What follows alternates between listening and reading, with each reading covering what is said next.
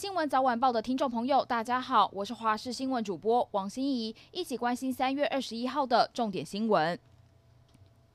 新竹县尖石乡玉峰村昨天中午十一点多发生山林火警，新竹县消防局获报后派遣九车二十二人前往抢救。由于山区地势陡峭，加上风势助长之下，火势一度是向外延烧十甲，大约是将近三万平。到了今天上午九点，火势已经延烧二十二个小时，至今还是有两处火势仍然没有扑灭。消防局也请空勤总队直升机前来支援，但由于云层太厚，仍然在待命起飞中。消防局已经派遣地面部队，结合当地部落居民前往开辟防火巷，防堵火势继续扩大。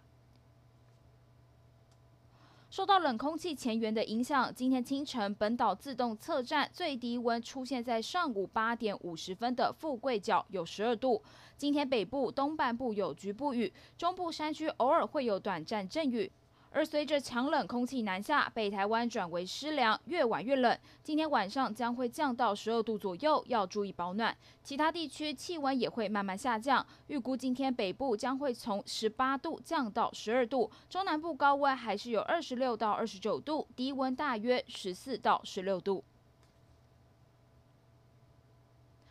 今年最强的沙尘将在今天深夜来袭。环保署表示，今天深夜开始将会有一波来自中国大范围的沙尘侵台，而且会持续到后天，并且在明天对台湾的空气品质影响达到最高峰，就连花东恐怕都会达到对敏感族群不健康的橘色提醒等级。明天北部甚至短时间可能会出现对全民健康有害的红害。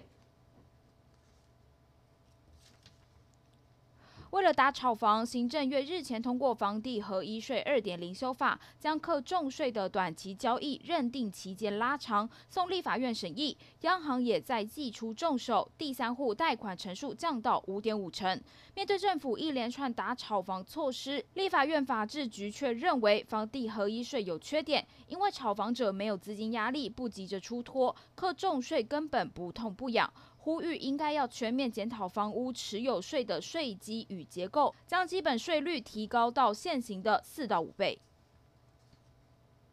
日本防卫省证实，日前首度中国海军吨位最大的驱逐舰出现在日本近海。防卫省公布的消息指出，海上自卫队十八号在对马市西南方海域发现三艘中国军舰往日本海方向航行，其中包括最新锐、吨位也最大的零五五型飞弹驱逐舰南昌号。自卫队指出，这三艘中国军舰并没有侵入日本领海，也没有做出任何危险举动。中国官媒《环球时报》则指出，这一次是计划内的远海机动训练。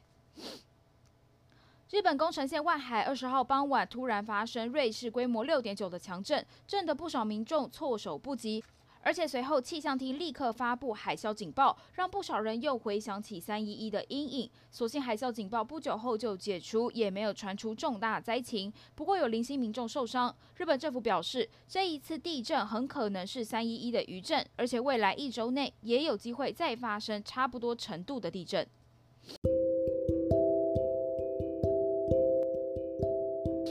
以上就是这一节新闻内容，非常感谢您的收听，我们明天再会。